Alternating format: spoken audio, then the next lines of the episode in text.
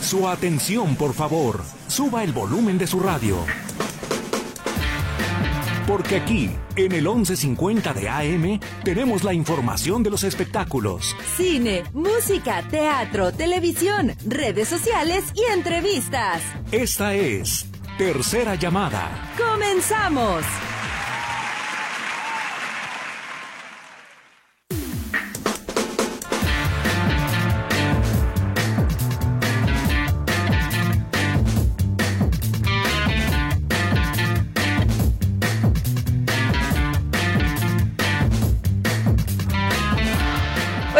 Tal? Muy buenos días. Ya es jueves, ya es quincena y el día de hoy nos acompaña en los controles Luis Durán, en los teléfonos Lulu y en estos micrófonos los recibimos Pilar Gutiérrez y Katia Plasencia. ¿Cómo estás, Pili? Muy bien, ¿cómo estás tú, Katia? Pues aquí, mira, arreglando todo. Ah, sí, todo arreglado. Sí, claro. Oye, es que, ¿sabes qué? Que mucha gente se quedó eh, picada con el tema del Festival de Albino Vino, que se va a llevar a cabo justamente este fin de semana. Entonces, estaba viendo que, que todo esté listo para, para seguirlos invitando. Oye, pero ¿sabes qué? Esta es la tercera llamada. Comenzamos.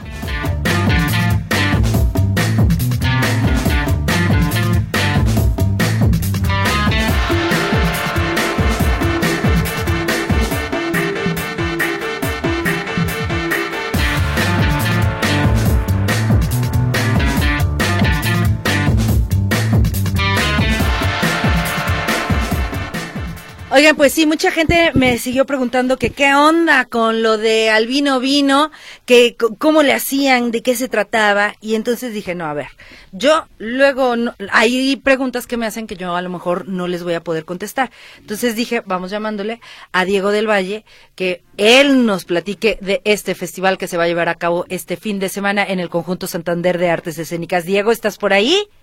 Hola, Katia, hola Pilar, ¿cómo están? Feliz de platicar contigo, ¿cómo estás tú? Bien, bien, gracias. Gracias por la llamada. No, gracias a ti por... Estar con ustedes. ¿Qué? Eh, gracias a ti por recibirnos la llamada. Oye, Diego, a ver, cuéntanos, ¿qué es Albino Vino? Mira, Albino Vino es un festival eh, que realmente está impulsado por toda la cultura vitivinícola, por la industria vitivinícola. Eh, pero en realidad es un festival mucho más allá de solamente vino, es un festival gourmet, es un festival donde vamos a tener música, donde vamos a tener experiencias, donde vamos a tener eh, muchas eh, sorpresas eh, y también realmente es un momento y, que, que, van a disfrutar muchísimo en familia y amigos. Es un festival que llevamos ya haciéndolo, este es el cuarto año. teníamos otro concepto y estamos relanzando al vino vino. Estamos buscando conectar más con la gente que va a llegar al festival y va a estar muy, muy interesante esta, esta nueva edición este próximo sábado y domingo. Oye, y ya comentabas que no es solamente de vino, pero ¿nos podrías contar un poco más de estas actividades que van a tener? ¿Qué más de gastronomía y de música y de todo eso? Sí, claro que sí, por supuesto. Vamos a tener durante todo el día, sábado y domingo, vamos a tener catas y talleres eh, que van a suceder en distintos espacios del conjunto Santander de Artes Escénicas por ejemplo, algo que no habíamos hecho en las ediciones anteriores, vamos a hacer catas de, ah, pequeñas, entre 25 y 30 personas, en los escenarios de los teatros del conjunto Santander. Entonces, por ejemplo, donde estuvo Plácido Domingo este, inaugurando eh, su teatro que lleva su nombre, ahí en el escenario vamos a hacer la cata, ¿no? Eh, y esto, pues, por supuesto, solamente para las personas que alcancen espacio en, la carta, ¿no? Para esto, en, la, en Conjunto Santander, en la página de Conjunto Santander, ahí están los boletos. Primero hay que adquirir los boletos de entrada general y después si quieren para alguna carta o taller, hay que adquirir su, su boleto. Pues bueno, esa es una de las experiencias, así como vamos a tener en unos espacios 360 eh, increíbles, vamos a tener unos workshops con chefs, vamos a tener maridaje de puro de té, de café, vino, eh, va a haber eh, jamones ibéricos, va a haber eh, tapas, va a haber pizzas, va a haber unos cortes increíbles. Por ejemplo, vamos a. El, maestro parrillero va a, ir por un récord eh, del, del, peso de la vaca que va a ser el día sábado. Entonces, van a estar sucediendo muchas cosas alrededor del festival y el objetivo es que recorras absolutamente todo el espacio, eh, desde las, van a ser 59 bodegas y distribuidores de vino, hasta eh, pues los takeaways que son, pues va a haber cosas como elotes, como hot dogs, como antojitos, hasta eh, lugares en donde puedes encontrar mariscos, donde puedes encontrar eh, pastas, eh, como lo comentaba, pizzas, hamburguesas, etcétera, ¿no? Oye, Y los, los chefs van a estar ahí, eh, igual eh, comentando y saliendo a las mesas para eh, platicar un poco de sus platillos. Y bueno, tú puedes estar eh, de un lado a otro pasándotela muy, muy bien. oye, cu- a ver, Diego, ¿cuántas casas, bodegas, eh, productores de vino hay? Van a ser 59. ¿Y cómo es de que los eligieron, ellos se inscribieron, ustedes tienen a, a ciertos, digamos, jueces para ver quiénes son los mejores? Co- ¿Cómo, es todo este proceso para tener a tanta gente ahí justamente mostrando sus productos? Justo, o sea, realmente es un... Nosotros tenemos un comité Ok. de sommeliers y enólogos que eh, venimos eh, trabajando desde hace cinco años, porque nosotros empezamos en Ciudad de México el festival, después eh, tuvimos Ciudad de México y Guadalajara, eh, y ya es este comité eh, el que hace la curaduría de las bodegas, que de hecho cada edición traemos bodegas nuevas, bodegas que no han participado con nosotros y que creemos que traen productos súper interesantes, etiquetas súper interesantes para los asistentes. Y se hace esa curaduría y aparte hay bodegas que ya llevan desde la edición número uno hasta en la que vamos. Entonces, eh, pero sí, es, es un proceso eh, no tan sencillo, pero la verdad nos encanta, porque lo que queremos tener es una variedad increíble de vino, pero también eh, hay, eh, por ejemplo, eh, ofertas distintas, por ejemplo, el vino azul, por ejemplo, el vino de Croacia, el vino de Israel que vamos a tener en el festival, vamos a tener, por supuesto, yo te podría decir de casi todas, de todas o de todas las regiones vitivinícolas, eh, de vino mexicano, por supuesto, que es más o menos el 40-50% de nuestra muestra. Luego vino de Estados Unidos, vino de Sudáfrica, Argentina, Chile, Australia, España, Francia, etcétera, ¿no? Entonces tenemos una variedad increíble y lo más interesante también es que son etiquetas, vinos que no encuentras en punto de venta. Sea, que tienen edición limitada y que solamente los traen al festival y por supuesto pues se puede adquirir cualquier tipo de, de vino para tu casa. Oye, y hablando de las catas, y por ejemplo alguien de los que nos está escuchando aquí dice, yo la verdad nunca he ido a una, no sé cómo se hace, ahí les van a ir explicando el proceso, porque yo creo que también mucha gente está indecisa de si comprar su boleto o apartar su lugar justamente porque creen que si no saben, pues no pueden ir a hacerlo. Mira, uno de los, de hecho, el propósito inicial, y sigue siendo nuestro eh, propósito que nos mueve al festival, es que era, es impulsar la cultura del vino en México. Entonces, es un festival muy abierto, es un festival en, la- en el cual realmente no es un festival para expertos. Se podría decir que sí es un festival para la gente que quiere conocer más de vino. Es un festival para la gente que sí sabe de vino, pero eh, está buscando eh, experiencia, está buscando otro tipo de, etiquetas, o sea, que, que está buscando descubrir otros tipos de otros tipos de vino. Entonces, en las catas lo que sucede es que empezamos de cero, ¿no?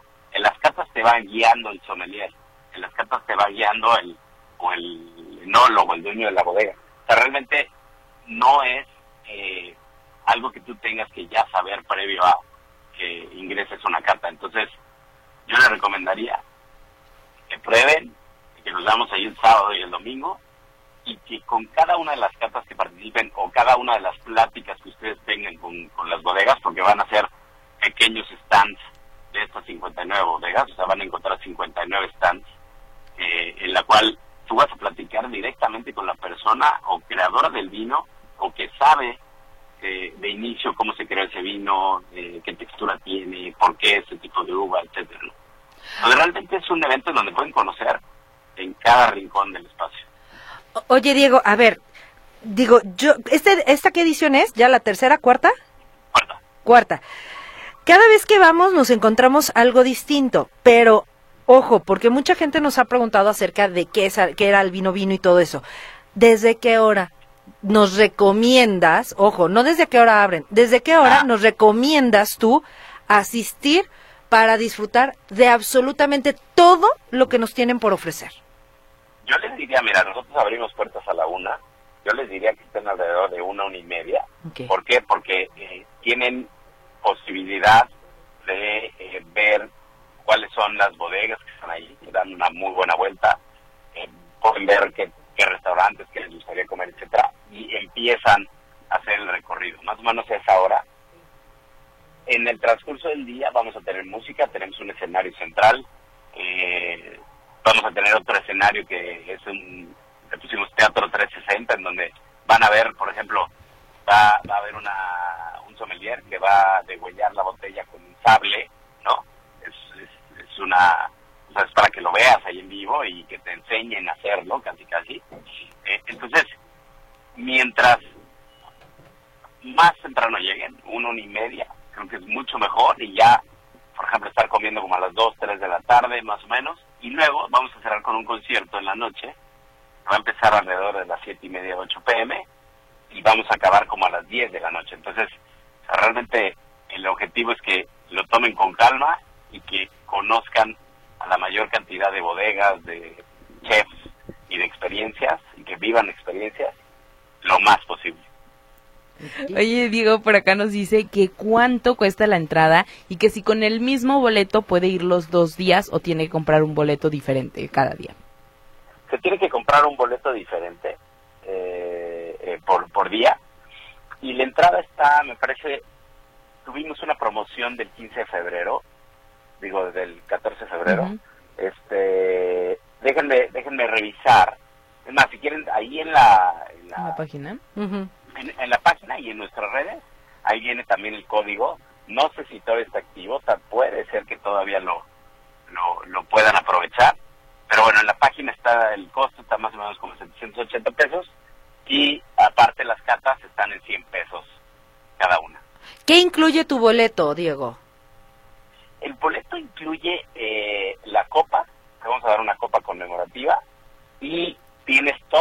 Experiencias que van a estar sucediendo en el espacio.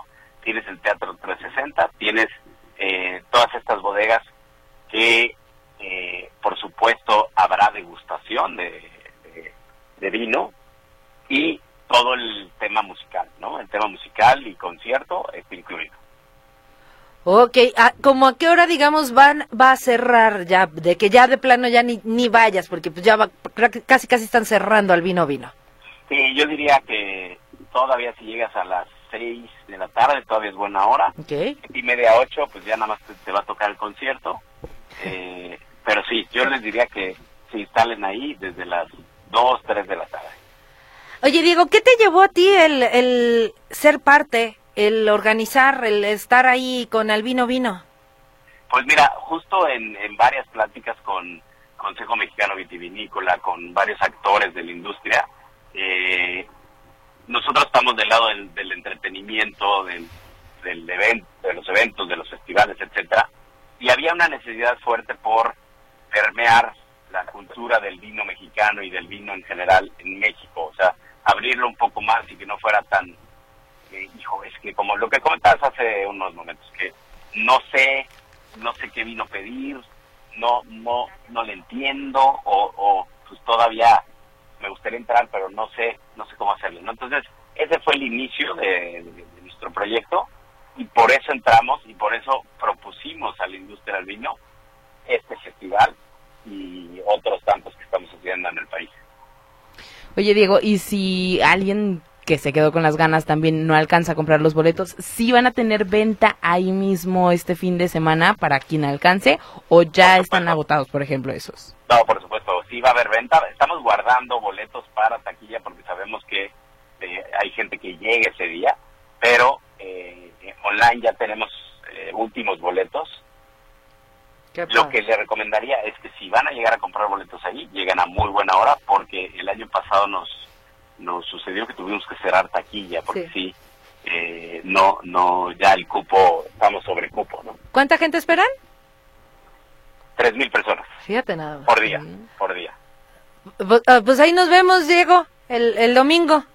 Muchas gracias, Kate, nos vemos por acá. Sale. Gusto. No, gracias a ti. Gracias por el espacio. Y felicidades por este evento que de verdad es espectacular. He tenido la fortuna de Gracias. asistir a los a los cuatro a las cuatro ediciones y siempre me han sorprendido con algo. Siempre. bien. Es de mis que no sea la preferidos. No, yo sé, yo lo sé que no. Gracias, Diego, un abrazo. Gracias, un abrazo, nos vemos el domingo. Gracias. Ahí está, pues para los que me preguntaban acerca de, de Albino Vino, pues ya lo saben, este sábado y domingo. Y ojo, eh, porque luego dicen, ay, no es pura tomadera. No, no, no, no, no, no, no. Tampoco es de que te vas a encontrar ahí a todo el mundo borracho. No, No, no, no. no, no, no, es- Diferente. es- de hecho, hay seguridad también igual para que todo esté tranquilo y sí se pone bien padre, bien, bien padre. Es de los que, de los festivales de mis preferidos. Pues Pero- para que aprovechen y Sí. prueben. Sí, y a mí me gustaría probar. Por ejemplo, lo que dijo del vino azul, yo nunca lo he escuchado. y Yo, Y sabe bien rico. habrá que ver. Sa- ¿Sabes qué? De hecho, les digo que yo no tomo. Ajá. Pero cuando voy ahí me gusta alguno que lo vea que diga, mmm, ese como que me late, dame tantito y, y, y ya Sí, lo pruebo. prueba. Y ese vino azul sí lo probé el año pasado. ¿Y Y, si- estaba muy rico. ¿Y si Muy tiene rico. color azul? Sí, sí tiene. Y te deja la lengua azul y los Ah, dientes azules. ah. Sí, entonces, pero sí es muy rico. Y te enseñas a, a, a cómo, porque ahí te enseñan todavía, Sí. cada casa, cada bodega, te va diciendo, mira, tienes que hacer esto. Y, y ahí anda uno con su copa para todos lados. y, comes, ¡uh! cosa Sí deliciosa. se ve. Yo estaba viendo las imágenes y la comida se ve muy buena. Sí, comes bien, hay buen ambiente, la gente se divierte y es familiar. Digo, obviamente a los niños no, no les dan de tomar, pero también igual venden refresquitos, juguitos Sí, y sí, demás. sí. Pero eh, sí está padre, sí está padre. Te encuentras a mucha gente allá. Oye, este, pues ¿qué crees? Que me están avisando. Fíjate que teníamos también una entrevista con Leonardo de Lozán que va a venir a Guadalajara con un espectáculo y pues no saben dónde anda. Entonces, pues en lo que a ver si se conecta o se, se comunica Leonardo, vamos con mensajitos. Dice por acá, qué churro de película Perdidos en la Noche en Netflix. ¿Cómo ridiculizan a México con esa clase de películas? Es un asco, señora Elsa Ramírez. Señora Elsa, le agradezco que nos haya advertido. No ¿Por le no la hemos visto, ajá. No la he visto, y, y, este, pero gracias por la advertencia. Más vale. Luego sí, yo también igual, a veces sí les digo, oigan, ni se acerquen a esta película porque está re fea, este, pero muchas gracias por, por esa advertencia. Sí, pues ya, ya vamos a saber qué no ver en la plataforma. A ver, ¿cuál dijo? Perdidos en la noche. Perdidos en la noche de Netflix, que estaba viendo que, y fíjate, eh, vi una nota que dice, después de su recorrido en las salas de cine nacionales, eh, Perdidos en la noche, la nueva película de Amate Escalante, ha tenido su estreno en streaming el 9 de febrero. No la he visto, de verdad. No, y se acaba de estrenar. Pues, y Amate, pasada. Escala- Amate Escalante es eh, mm, bueno. Pero, Ah, bueno, para gustos, pues. Los Sí. colores.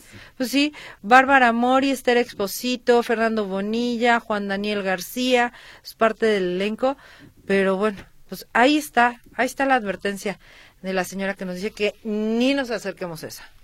No, pues yo ni he visto el tráiler, así que No, veremos. pero sí, muchas gracias por por ese esa advertencia.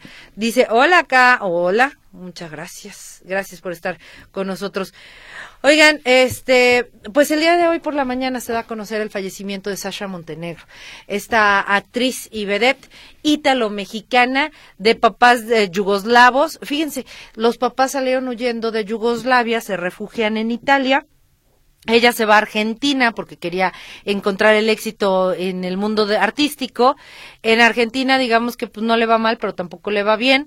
Y le dicen, ¿por qué no te vas a México? Allá hay muchas oportunidades.